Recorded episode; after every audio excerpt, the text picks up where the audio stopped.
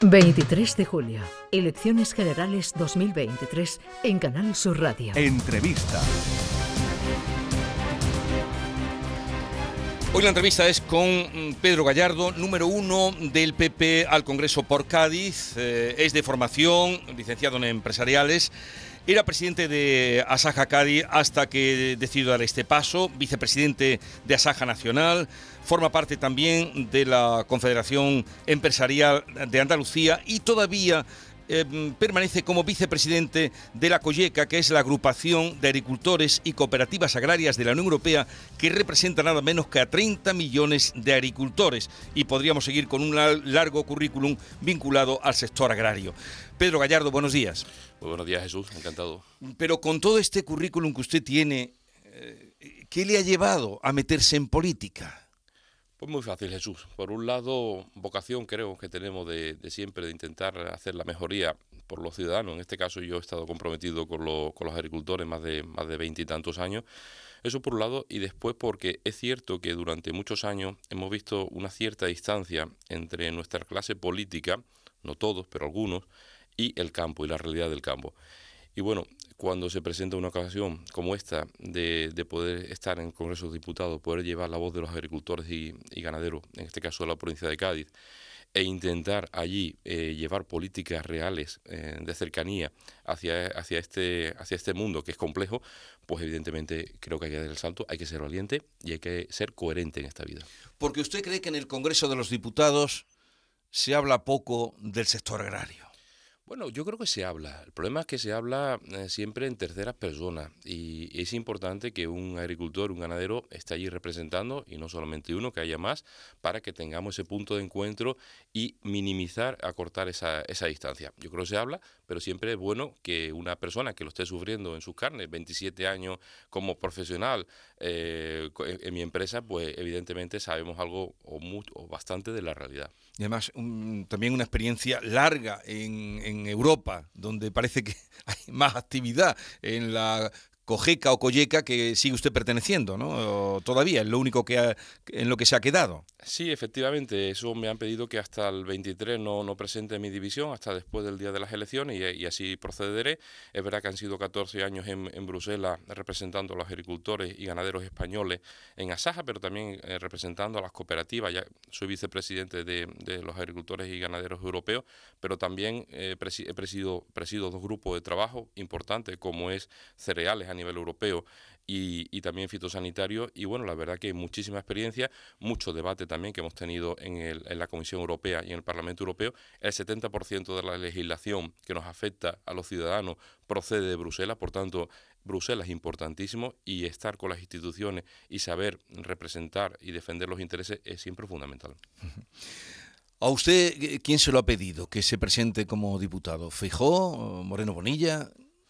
Bueno, a mí me, llamó el presidente Moreno Bonilla, Juanma, y me, comentó esto, evidentemente también el presidente eh, provincial, Bruno García, y bueno, yo entendía que sí que era el momento de dar el paso y de estar aquí representando. Con toda la experiencia que usted tiene y la carrera que usted tiene, no será el, el ministro de Agricultura si Feijó llega, no estaremos hablando con el futuro ministro de Agricultura, si Feijó llega al gobierno. No, para nada. Yo vengo aquí a aportar ahora mismo, a, hacer un proyecto eh, para todos. Hay gente que tiene experiencia, hay gente que ha estado aquí. Yo vengo simplemente a, representar a este sector, como otros muchos seguro que vamos a tener, y evidentemente con mi experiencia a, dar lo que pueda de mí. Usted se va a medir en esta inauguración frente a políticos ya de, de, un peso, también de una trayectoria como Grande Marlasca, que es quien compite por usted en Cádiz. ¿Qué tiene usted que ofrecer para que le voten a usted y, no a Grande Marlasca?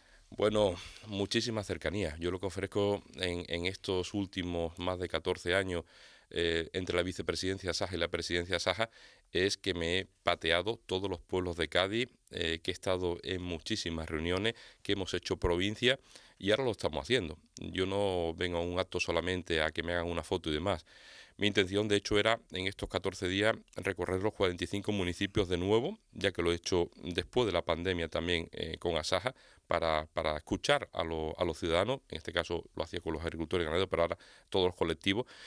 Y esa es la intención. Yo voy a estar eh, con humildad, con cercanía y sobre todo eh, para escuchar qué es lo que tenemos que hacer y llevar propuestas que faciliten la vida a los ciudadanos y de alguna forma les hagamos la vida más fácil y no más complicada.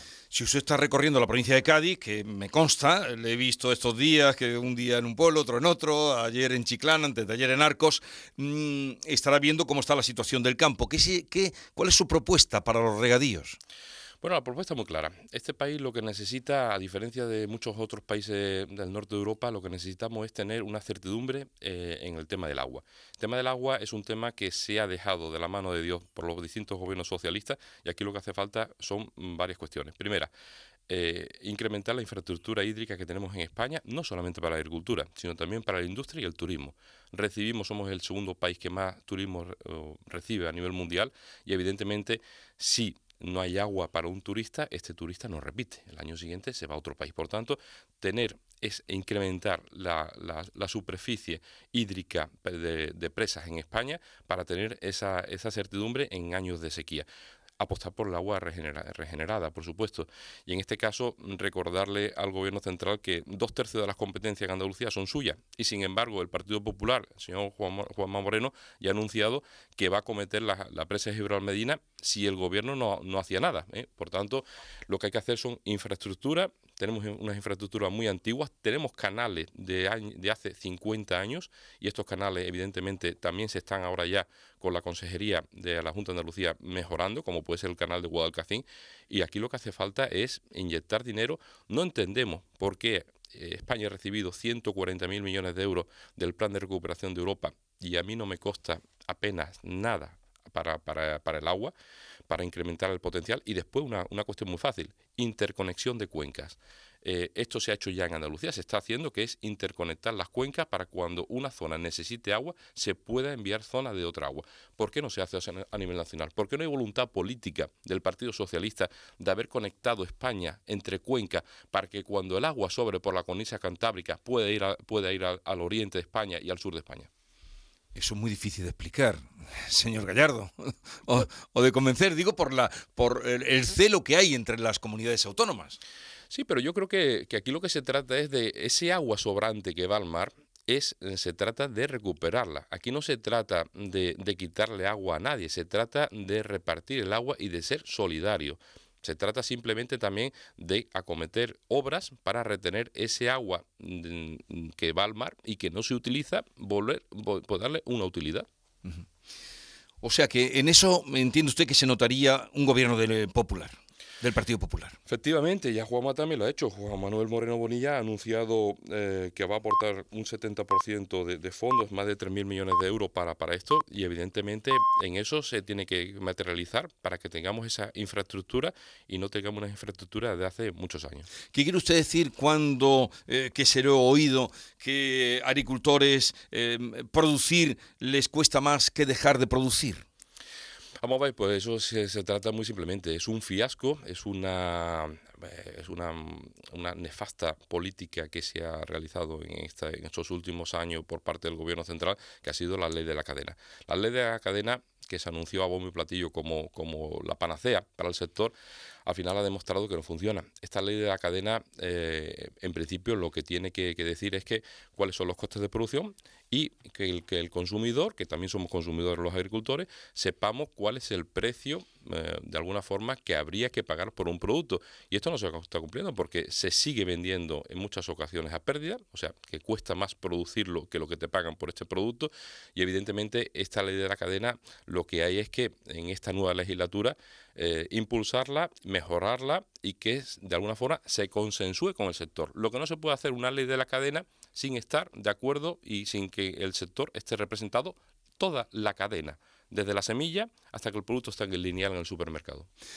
Por cierto, cuando estaba hablando, ha llegado usted, estaba hablando con mis compañeros del tema de la guerra de Ucrania, por sus muchos años en Europa y por eh, las responsabilidades que ha tenido, me asentía con la cabeza con el tema eh, de, los eh, un millón y medio casi de toneladas de que están ahora mismo mm, parados de cereales. ¿Eso va a salir o podrá salir o qué cree usted? Esperemos que sí, esperemos que, salga y que salga y que no distorsione los mercados, porque también Rusia lo que está haciendo, eh, parte de lo que ha hecho es distorsionar los mercados. Ucrania ha necesitado, yo he estado en Ucrania dos o tres veces antes de, la, de la, guerra, y Ucrania es un país que, que ha avanzado muchísimo. Ucrania hace 20 años producía apenas 4 millones de toneladas de maíz y está ya por encima de las 30 millones de toneladas de maíz. Esto quiere decir que Ucrania se ha puesto a producir mucho y es muy necesario ese grano de Ucrania, pero lo que tampoco puede ser es que Rusia deje, no deje los corredores y, eso lo que está haciendo es distorsionar el mercado. El trigo, para, para ponerle un ejemplo Jesús, el trigo ha caído un 30% desde el verano pasado a día de hoy.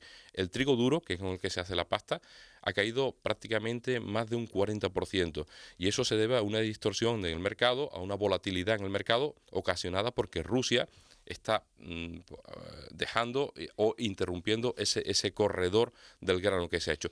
Yo lo que espero es que se ponga coherencia, porque es verdad que, hace falta ser solidario con, con Ucrania y apoyarles. ¿A dónde va usted hoy? ¿Qué agenda tiene? Pues hoy tenemos Reparto por Cádiz, eh, también vamos a tener una reunión con todas las cooperativas de, de, Conil, vamos a estar con, con, ellos y vamos a tener una rueda de prensa también hoy aquí en Cádiz. ¿Dónde verá el debate? Porque el debate de esta noche es como las grandes, eh, los grandes acontecimientos deportivos. ¿Dónde lo verá usted? Supongo que lo verá. Pues por la hora que es, seguramente me va a tocar escucharlo en Canal Sur, volviendo de, de Conil, y porque bueno, aquí no hay horas, el agricultor, y yo soy agricultor, y eso es lo que he mamado de mi padre, de mi abuelo y mi bisabuelo, aquí no hay horas, hay que acostarse tarde, eh, hay, en campaña estamos 24 horas en el Tajo, y evidentemente eso es lo que haremos. ¿Y usted cree, ya que usted es hijo, nieto de agricultor, es agricultor en el mundo del girasol? el girasol va girando, eh, gira. ¿Usted cree que su partido le va a dar la vuelta? Convencido de ello. Salimos en este con mucha ilusión, salimos a ganar, a tener el mejor resultado posible y a que el próximo presidente de este gobierno sea Alberto Núñez Feijóo, porque además se, se, trata de exportar el modelo del Juanma Moreno, llevarlo ahora a España. Yo creo que los andaluces hemos visto un cambio en estos años. ¿Y usted garantizaría aquí y ahora eh, que si llega al Congreso, que va a llegar, porque claro, siendo el número uno por Cádiz, eh, se va a notar la voz de los agricultores y ganaderos? Por supuesto, pero no solamente los agricultores ganaderos, porque yo lo que pretendo es estar en Madrid el mínimo tiempo posible. Yo tengo que estar en Madrid lo mínimo posible para el resto de la semana hacer política aquí en la cercanía, con humildad y recoger todas las propuestas que hagan los ciudadanos. ¿Le da tiempo a leer? Pues sí, me da tiempo a leer. ¿Qué libro está leyendo? Pues mira, el último que he leído es de Paulo de Castro, fue ministro de Agricultura socialista en Italia, se llama Comida, alimentar al mundo. Bueno, recomendable. Muy recomendable. Vale. Así es eh, Pedro Gallardo, número uno del PP al Congreso por Cádiz. Suerte y ya nos veremos después del día 23 de julio. Muchísimas gracias, un placer. Adiós.